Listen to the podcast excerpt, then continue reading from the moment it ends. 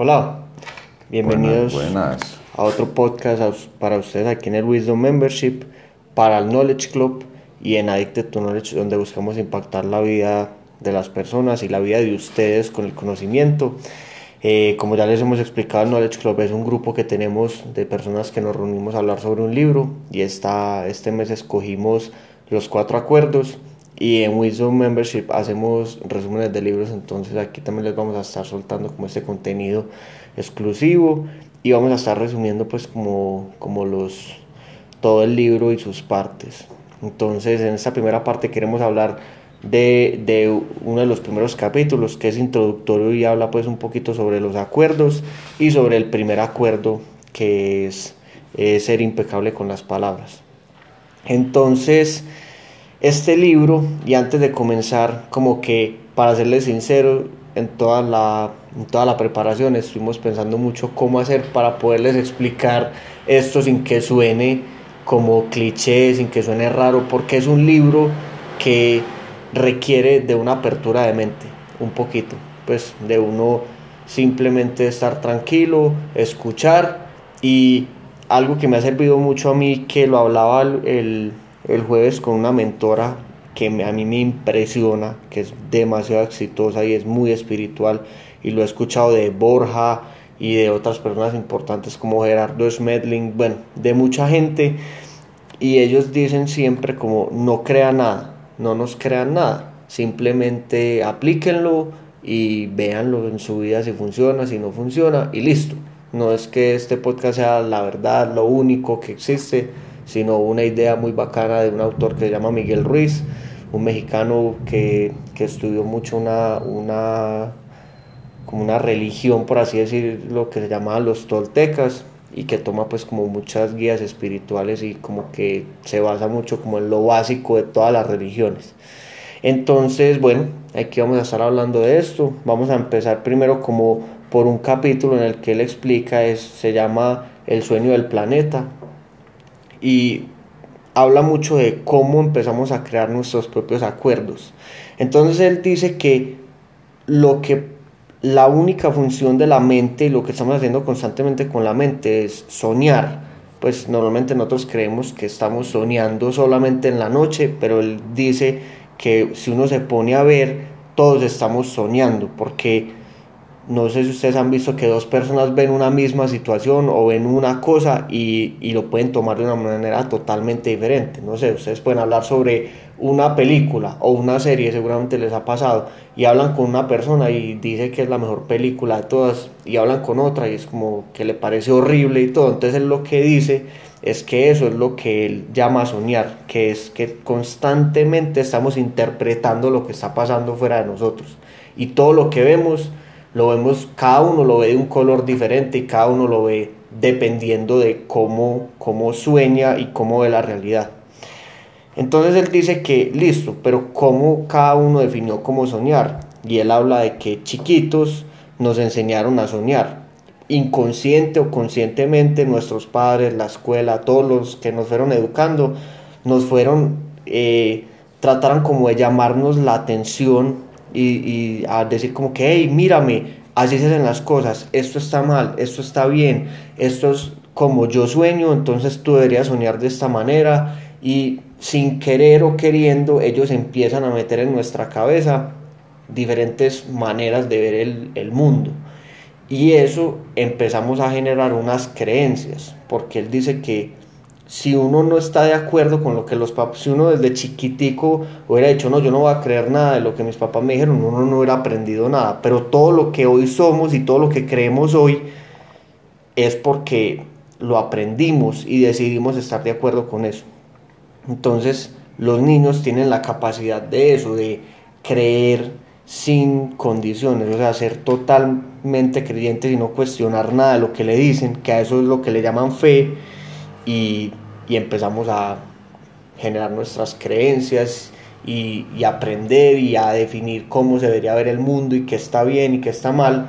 Y eso es lo que le llamamos, lo que él llama como el sueño del mundo, que es lo que cada uno cree que el mundo debería ser. Y basado en eso es de donde nacen todos nuestros pensamientos, nuestra manera de actuar, nuestra manera de comportarnos con las otras personas y de ahí viene todo. Y bueno, acá yo quería, pues no sé si, si quieren que les explique un poquito más en la parte no de soñar, sino como lo vemos un poquito nosotros, porque a veces suena como raro, como así que soñar, si uno sueña solamente en la noche, nada, yo no sueño en el día, yo pienso en el día. Eh, entonces, acá quería como, como aclarar un poquito qué es soñar, porque la mente lo que hace todo el día es tirarnos como imaginación, pues uno imagina las cosas cuando uno ve, no sé, la oficina, uno puede imaginarse como, ah, el cliente, ta, hay que hacer esto, entonces la mente empieza a crear como una, una, una imaginación, una película. ¿Qué pasa? Cuando empezamos a imaginar, lo tomamos como una realidad y nos olvidamos que es un pensamiento y por eso se vuelve ese sueño, pues como tomamos ese sueño como una realidad, esa imaginación como una realidad y eso pasa en el día y en la noche.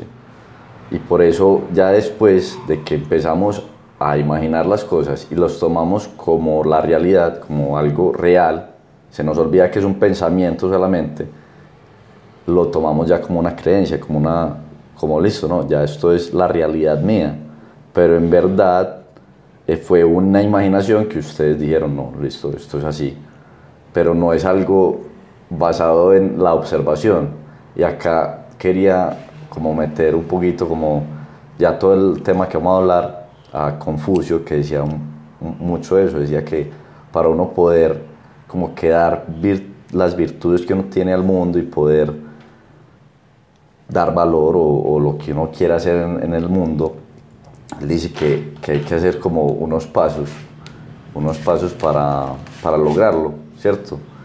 Y, y, uno de esos es primero, antes de todo, es ver el mundo como es, es observar, sin necesidad de pensar.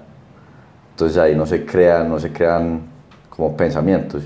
Y eso es como lo primero que vamos a estar tocando, como que no vivir en esa ilusión sino que darnos cuenta de, de ah, no, eso es un árbol y mi pensamiento es mi pensamiento y poder diferenciarlos los dos. Vamos a ver cómo nos va, pero ya vamos a seguir con, pues, con estos acuerdos. Lo que yo veo es que estos acuerdos nos va a ayudar, pues lo ayudan a uno a poder salir de ese sueño que es lo que dice Cabe, que chiquito nos dieron todas esas creencias y vemos el mundo de una manera y estos acuerdos nos van a, pues nos van a ayudar a abrir la mente y ver el mundo de otra, de otro, de otra perspectiva. Pues. Antes de, de ir al primer acuerdo, quería pues como contarles un poquito para que se den cuenta cómo funciona la mente y cómo funcionan sus creencias, para que empiecen a mirar. Él dice, ¿cómo nos inculcaron esas creencias? Y él dice que es con algo como se educan a los perros hoy en día, que es con dándole una galletica o no dándole una galletica. Pues como lo hiciste bien o no lo hiciste bien, entonces no recibes lo que es, o hiciste algo malo, le pegamos.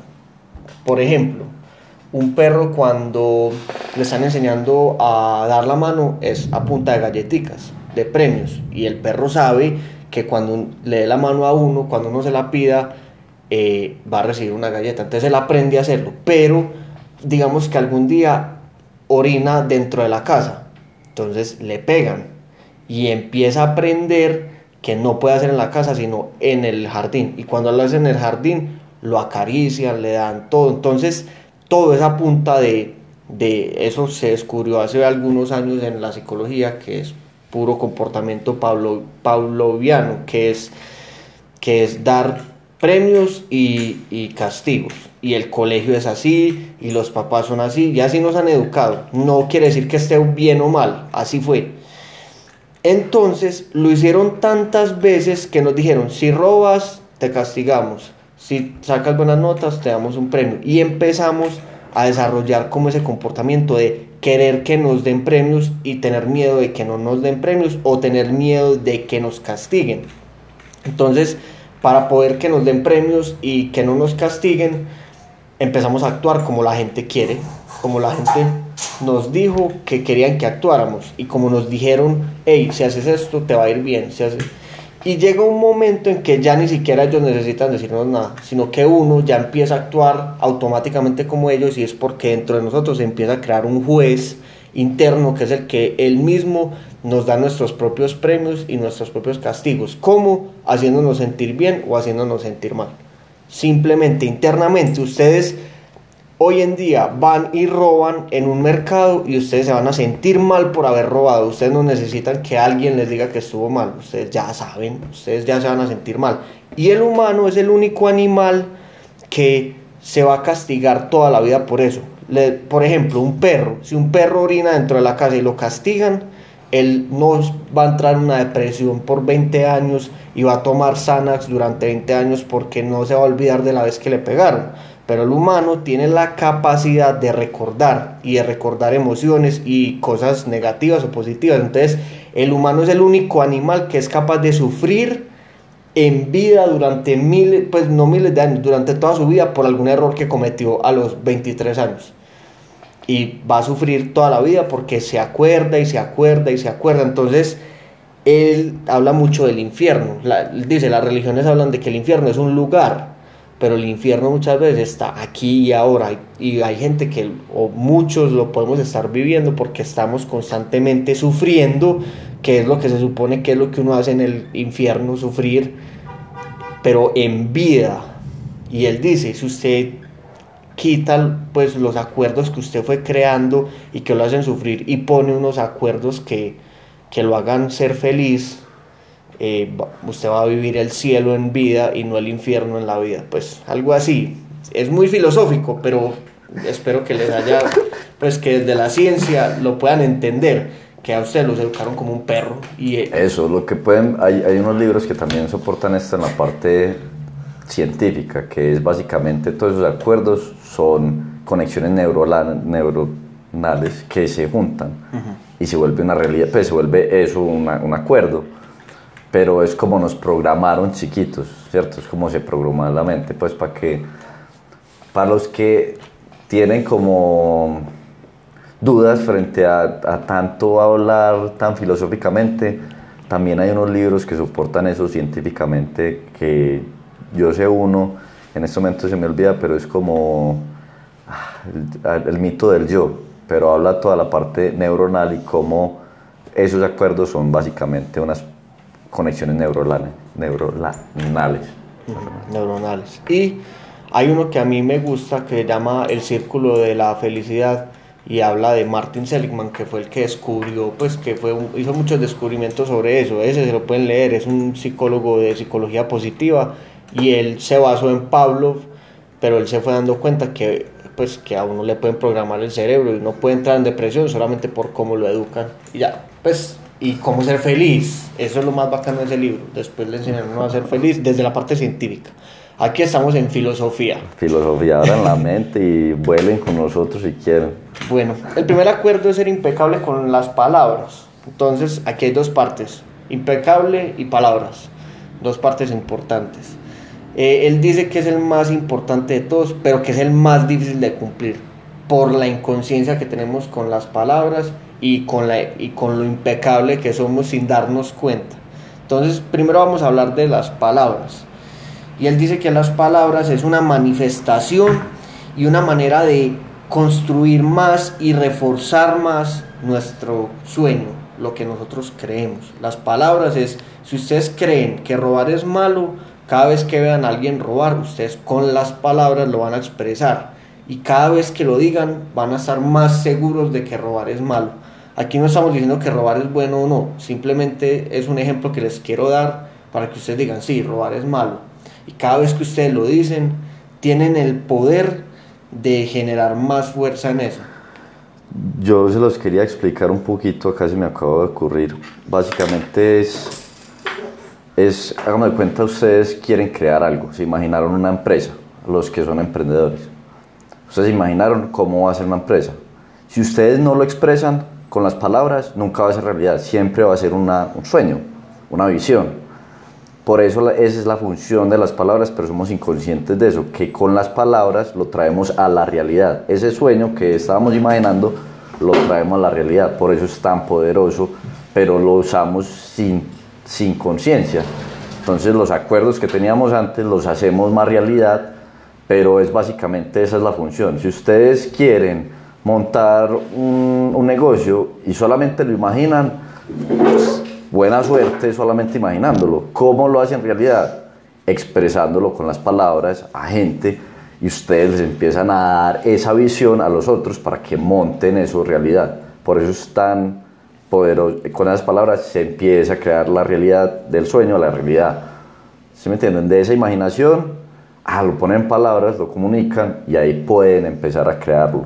Por eso es poderoso, pues viene con la intención. Y hay un libro que se llama Animales a Dioses y hay un capítulo que lo, que lo pasa eso. Él es, es un libro que estudia la historia del humano y él dice, ¿qué nos diferencia realmente de los otros? Es la capacidad de poder transmitir ideas que no existen. Eso es lo que nos hace humanos a nosotros. Los animales no pueden hacer eso. Los animales pueden cantar y comunicarse, pero, pero nosotros somos los únicos que tenemos un idioma que podemos hablar sobre cosas que no existen. Para, para poderles hacerles caer en cuenta de esto es, por ejemplo, piensen en Colombia. ¿Colombia qué es? Es un país, todos sabemos, y un país que tiene unas dimensiones, pero eso está en la imaginación de nosotros. No hay ninguna vaca o pájaro que sepa que está en Colombia, ninguna. No existe porque no tienen la capacidad de entender algo que no existe. La vaca ve lo que hay y ya. Las palabras hacen que cosas que no existan parezcan realidad. Entonces por eso se vuelve como una ilusión y aquí la ilusión la vamos a llamar magia. ¿Cierto? Aquí vamos a hablar de magia, magia buena o mala, pero voy a volver. ¿Por qué magia? Porque es una ilusión. Pero ¿por qué es una ilusión? Porque no existe y todos creemos que existe. Todos estamos seguros de que la plata, de que un billete de 20 mil, con un billete de 20 mil podemos comprar una cosa, pero eso es un acuerdo entre los humanos. Eso no, pues eso es una ilusión. Entonces, las palabras tienen un poder de hacer que algo que no existe, la gente crea que es real. Y uno crea que es real. Entonces eso es como magia, porque ¿qué hace el mago? Es algo que no es cierto, que es que desaparece cosas, la gente crea realmente que él está desapareciendo cosas. Eso es lo que hace a un mago. Entonces las palabras es eso. Y él dice que hay dos tipos de palabras, pues, o dos tipos de cosas que uno puede hacer, constructivas o dañinas, que son las, las, que dañan, son las que hacen que el juez interno se vuelva más grande y tenga más argumentos para hacernos sufrir y que dañe a los seres queridos y todo. Y las constructivas son las que vienen desde el amor, desde cosas que uno de verdad, por pues que uno habla desde la verdad, desde las cosas que uno, que uno observa y son constructivas y no simplemente que Sí, la, una viene desde el miedo a ese dolor, como dijimos desde chiquitos, como cuando se hizo, cuando se fue haciendo el acuerdo, era evitando un dolor, porque si lo incumplíamos era evitando un dolor, entonces genera miedo. Entonces esas son las, las negativas, las que son evitando dolores no reales,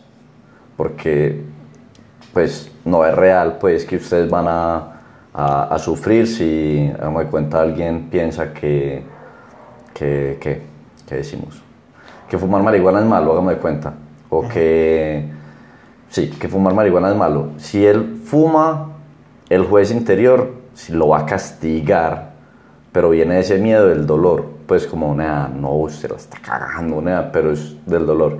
Y el amor vienen esas que nos, que nos dan como, sí, el reward, la galletica. Entonces por eso son unas que vienen desde el amor y otras desde el miedo. Y cómo saberlas, cómo utilizar. Y por ejemplo, la queda un ejemplo muy, muy, muy claro que todos tenemos y es que hace muchos años hubo un niño en Austria que tenía un papá que era judío y que lo maltrataba. Y ese niño odió a los judíos toda su vida y estaba seguro de que la raza judía era lo peor que había. Y ese niño se volvió dictador de un país que es Alemania y Alemania entró en guerra y puso al mundo entero en guerra por una creencia que venía desde el odio. Y eso nunca se va a olvidar, pues no, no es que nunca, pero en nuestra generación no se va a olvidar de todo lo que Hitler hizo por un pensamiento que con las palabras, porque él era un gran, gran orador y, y logró cosas gigantescas, pero que dañaron a mucha gente, que acabaron con muchas vidas y que hicieron que mucha gente perdiera todo lo que tenía, los seres, todo, solo por una creencia que él, que él tenía y que fue capaz de transmitirle a la gente. ¿Cómo? Una ilusión, una ilusión, una magia que él utilizó él simplemente usó sus palabras, la gente le creyó y, así se creó la Segunda Guerra Mundial. Y todos tenemos dentro de nosotros algo así, que chiquitos nos pasaron cosas que no necesariamente tuvimos un papá judío que nos pegó, no, pero cositas que hicieron que nosotros empezáramos a tener creencias y, y, somos todo el día tirando esa magia a todo el mundo, buena o mala, somos así usando. Entonces, y aquí me parece bien importante hablar de la mente que él dice que la mente es un campo muy fértil, pero que si uno no, no es consciente de, de eso, la mente es fértil para todo y muchas veces es fértil para el miedo. Entonces empezamos a meter semillas de miedo en nuestra mente con esas palabras que nos dicen, con esas cosas que nos enseñan y crecen unas creencias y unas columnas gigantes de donde basamos todo nuestro pensamiento.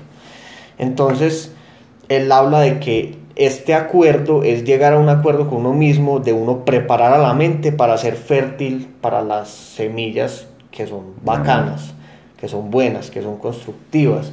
No solo para tirarlas a los otros, sino lo, que uno se habla a uno mismo.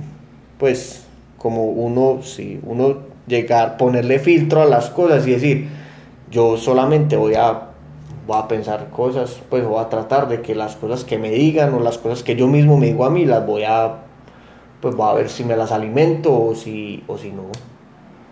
Bueno, y acá viene una, una forma de, para que entiendan un poquito más, es como las alimento no, entonces él dice que sea impecable, impecable con las palabras. ¿Qué es impecable? Ahí él, él empieza a explicar lo que es impecable para que tengamos como una guía frente a todo lo que estamos hablando, porque es, oh, fuck, pues es hasta confuso. Entonces él dice que la impecabilidad con las palabras significa, viene del, latín, ¿cómo es? Pero bueno, im, que es sin, pecadus, que es pecado, ¿cierto? Entonces es sin pecado, impecable es sin pecado. Y que es pecado.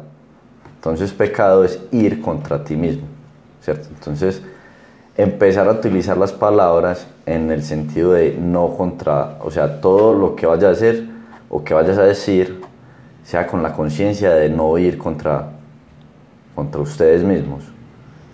Pero para eso tienen que empezar a tener como conciencia de lo que están diciendo, porque muchas veces tenemos acuerdos que van contra nosotros mismos sin nosotros darnos cuenta, ¿cierto? Yo les puedo dar un ejemplo. Por ejemplo, yo y toda la vida, yo toda la vida dije, no, yo, parce, soy tímido y no soy, pues yo no puedo hablarle a las mujeres. Eso era un acuerdo que yo tenía como mi realidad, ¿cierto? Y no era consciente que siempre iba, lo decía o lo pensaba, porque también es pensarlo y volverlo realidad. Y uno lo dice, no, yo soy tímido, no, yo no soy tan, no, no, no. Y eso refuerza el acuerdo. ¿Qué pasa? Si ustedes empiezan a ser impecables, ustedes empiezan a decir esa frase va en contra de mi ser. Nada, no la voy a decir. No, no, no voy a reforzar ese, esa ilusión que tengo. Y lo bueno es que ustedes también pueden, pueden ayudar a las, o sea, las personas o las personas pueden ayudar a ustedes a quitar esos acuerdos. Que eso se me había olvidado decir lo que es como los acuerdos sirven para esclavizar más sobre esas creencias o liberar sobre algunas creencias que tenemos. Entonces a mí me pasó, a mí me pasó con la timidez, o sea, porque yo, una vez me, varias veces me decían, me decían, usted tímido, usted no es tímido, usted, ¿qué está diciendo? Pero era mi acuerdo contra, contra mí mismo y hubo personas que al decirme el acuerdo de ellos o al ver lo que estaban observando, me hicieron dar cuenta que era solamente una ilusión, ¿cierto? Entonces ahí pude liberarme de esa verdad que yo tenía, de esa realidad.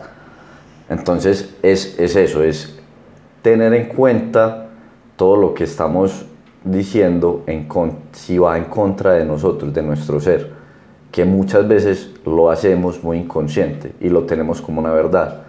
Ahí es donde viene el, uno de los problemas más grandes, que es que también acá quiero referenciar a Sadhguru que habla de eso, que esa ilusión la tomamos como una verdad total y nos olvidamos de que es solamente una herramienta, porque él también dice, esa imaginación, esa, ese pensamiento, no es que sea malo, porque acá lo, lo tratan como, nah, no, pues no, no, no sueñe. El soñar es como una herramienta para hacer las cosas más efectivas, pero no es una verdad. Cuando lo tomamos como verdad o realidad, nos, nos, nos disrupte o, nos, nos hace, nos nubla la verdadera realidad. Pues si me, hacen, si, me entienden, uno como que cuando hace ese acuerdo ya esa es la realidad, pero uno, es decir, no, este acuerdo es efectivo, es para esto. O sea, es no tomarlo como realidad y no tomarlo como verdad, porque ahí es cuando empieza a haber fallas en todo, porque olvidamos lo que es la realidad, que es lo que hablaba ahorita de, de Confucio, que es lo que observamos. Y ahí podemos empezar a pensar y podemos pensar cosas muy chimas para ser más efectivos, pero este pensamiento no es la realidad, es una parte de lo que estamos observando. Es como saber nombrar qué es qué. Me estoy yendo para Confucio y puta, me les puedo quedar tirando vueltas. Pero en todo caso, para volver a lo de la impecabilidad es empezar a tener como esa conciencia o darse cuenta de que ustedes van mucho contra ustedes mismos, tanto en acuerdos que ustedes tengan contra ustedes o en acuerdos contra el mundo, ¿cierto? Porque uno tiene acuerdos de cómo se deben hacer las cosas, pero uno también tiene acuerdos contra uno mismo. Es empezar a, tener esos acuerdos contra uno mismo, dejar de hacerlo realidad con la palabra, por eso es impecable, pues no no lo haga realidad, porque esa ilusión, si usted la habla, va a ser más realidad. Usted tiene que ser consistente y si quieren meter psicología cognitiva, metan psicología cognitiva, que lo que uno dice, uno tiene que ser consistente con eso. Entonces a veces, yo soy tímido, pues por ende voy a ser tímido, hijo de puta. Pero no, es ver que fueron tímidos un día y ya. La timidez la tienen todo y la timidez es una pena, huevón, se apenó, ya pero ustedes lo volvieron una realidad, un acuerdo. Entonces empiecen a, ver un poquito ese en qué se están yendo contra ustedes mismos con sus palabras, contra su ser, como una verdad. Pudo haber pasado, pudo haber pasado, no pasa nada, weón, pero no es una verdad. O sea, un, un evento no es toda la realidad. Y aquí me gusta mucho porque él dice como que coja la responsabilidad de las cosas que, pues como de esas cosas que están pasando, pero no se juzgue, simplemente vea la verdad, es como hice esto ayer y me hizo sentir mal y entonces coge responsabilidad sobre eso, sí, listo, eso pasó y ya sé que eso, eso hace que cause que yo me sienta mal, pero no juzgarse y no, no reforzar ese juez interno que, que nos dice como que, ah, sí, ve, lo hizo mal, sino simplemente coger las riendas y darse cuenta, y aquí me parece muy bacano, es que ustedes se den cuenta de la inconsciencia que tenemos con nuestras palabras, lo, lo, la magnitud de la inconsciencia que tenemos, porque nosotros todo el día estamos hablando con la gente, todo el día estamos pensando, todo el día estamos dejando que, como a mí me enseñaron en un seminario que yo hice, es uno deja que la loca hable. La loca es la mente que uno tiene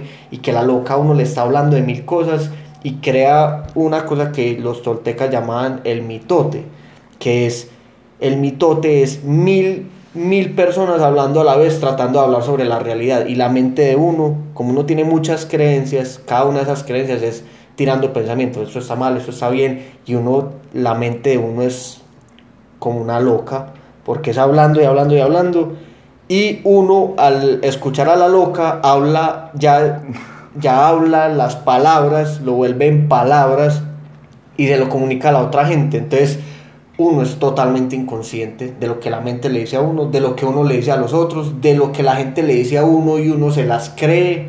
O sea, uno es totalmente inconsciente de, de, de lo que uno dice. Y más más aún con los que uno más quiere. Pues uno normalmente a los que más daña con las palabras es a la mamá, al papá, a los hermanos, al mejor amigo, a José, yo a José, José a mí, pues los más cercanos y los que uno más ama son los que uno más inconsciente es porque uno con las creencias de uno es tratando de decirle, hey, estás haciendo esto mal, hey, estás muy gordo, hey, estás haciendo esto de una manera equivocada y, y no somos conscientes de lo, de lo de lo que provocamos con la cantidad de pecados que es eso, pues no pecados religiosos, de las cosas que, que hacemos que van en contra de nosotros mismos. Listo. Hay más cositas, ¿no? Qué caja. Bueno, entonces,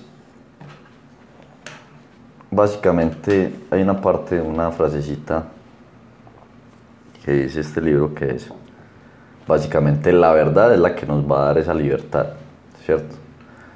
Pero esa verdad es básicamente, lo, les quería decir eso, lo que decía Confucio, que es ser capaces de estar y observar, solamente observar sin tener una opinión sobre eso. Y ahí es donde ustedes van a ver la realidad que todos vemos sin tener que soñar, ¿cierto? Y basado en eso, ustedes van a poder empezar a tener como más calma porque van a tener solamente su voz no la del mitote, que es la voz de todas las realidades y todas las ilusiones que tenemos, sino solamente ven y pueden opinar.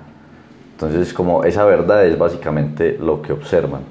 Y como que ese, ese reconocimiento, ese tip de que en serio reconozcan que sus opiniones no son la verdad, ni su pensamiento es la verdad. Y eso lo explica, yo una vez lo hablé en un podcast lo explica también Sadhguru, que dice, no, es que yo descubrí esto, pues imaginé esto, descubrí esto, descubrí esto y cogí cuatro fichitas de un rompecabezas, dice que la verdad es un rompecabezas o el universo es un rompecabezas de 3 trillones de fichas y nosotros cogimos cuatro y dijimos, no, esto es la realidad. Y es saber que solamente parte de, ustedes pueden observar y, ajá, eso es parte de del todo, pero no es la verdad, es mi opinión. Cuando, cuando, es, cuando somos conscientes de eso, podemos empezar a bajar el juez sin necesidad de pelearlo. Porque lo que pasa es que eso es otro tip que les quería dar, que también viene de Sadhguru, que es a veces contra esas ilusiones que tenemos, tratamos de pelear. Es como, nada, no es verdad pero eso yo me lo imaginé, eso no es verdad, lo voy a, lo voy a matar, ¿cierto? Pues como que van a pelear contra su propia ilusión. Y Sadhguru le dice a uno, si ¿usted cómo va a pelear contra algo que no existe? ¿Cómo putas va a pelear contra algo que no existe? Y lo que pasa es que mucha gente es como, y a mí me ha pasado, nada, y es uno vuelve loco, literal, porque es como, nada, no, este pensamiento, por ejemplo, hagamos de cuenta la timidez. Yo puedo decir, nada, eh, yo soy tímido y yo pelear contra ese pensamiento, decir, marica, no, es que yo no soy tímido, tan, tan, usted pelea contra el pensamiento y ya gana sobre su ilusión. Entonces es una ilusión y la otra ilusión le ganó, entonces, ¿qué? Más loco aún. es como, nada, es el pensamiento. Es solamente una forma de pensar. Y como dice Sadhguru, es la mente, o sea, usted puede pensar, pero tenga en cuenta que usted lo que piensa, usted puede volverlo a traer a, ah, no, pues piense lo que quiera, weón. Métase en, la, en el sueño que quiera, pero sepa que es un sueño y que usted lo puede, puede volver a despertar o no. Uno a veces, ah, chimba, soñar es muy chimba. Por ejemplo, para ir a una fiesta, ustedes se animan, la fiesta va a estar bacana, eso es estar soñando, pero ustedes saben que es solamente una opinión, no es, no es la verdad, es un pensamiento. Entonces eso es como un tip que ahí dicen que es como empiecen a reconocer la diferencia entre verdad y opinión, o realidad y opinión. La opinión son cosas que nosotros creemos, no es necesariamente verdad, y por eso también juzgamos a los otros, porque es como, marica, es que la verdad. Entonces, hay que hacer, pues hay que cuadrar a todos frente a mi verdad. Ah, no es una opinión, todos estamos acá, todos entonces esto lo que me refiero es como que cuando van a empezar a ser impecables con las palabras, no es que peleen contra ese sueño, sino que empiecen a ver las cosas más relajadas y empiecen a... Y eso les va a empezar a, ayudar a tener una calma en la mente y diferenciar que la mente es un instrumento para, para pensar y hacer las cosas más efectivas, pero no necesariamente lo que pensamos es verdad, es una vuelta que creemos y que con las palabras lo hace. Por eso las palabras, nea, tenga cuidado con las palabras, para de buena no regar venenos o o imponer creencias basadas en miedo en otras personas.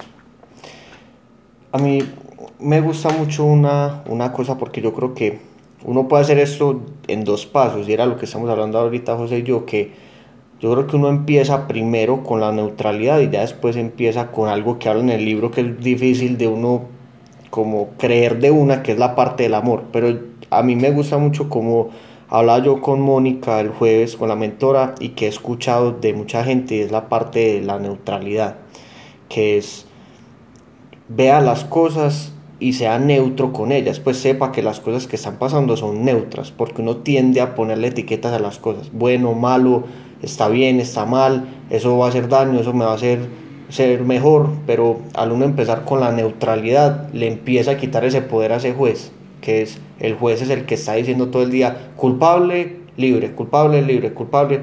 Y si uno empieza como que no, las cosas que pasan son neutras y pasan. La naturaleza no está pensando como que voy a hacer que llueva hoy para que todo el mundo se sienta desmotivado.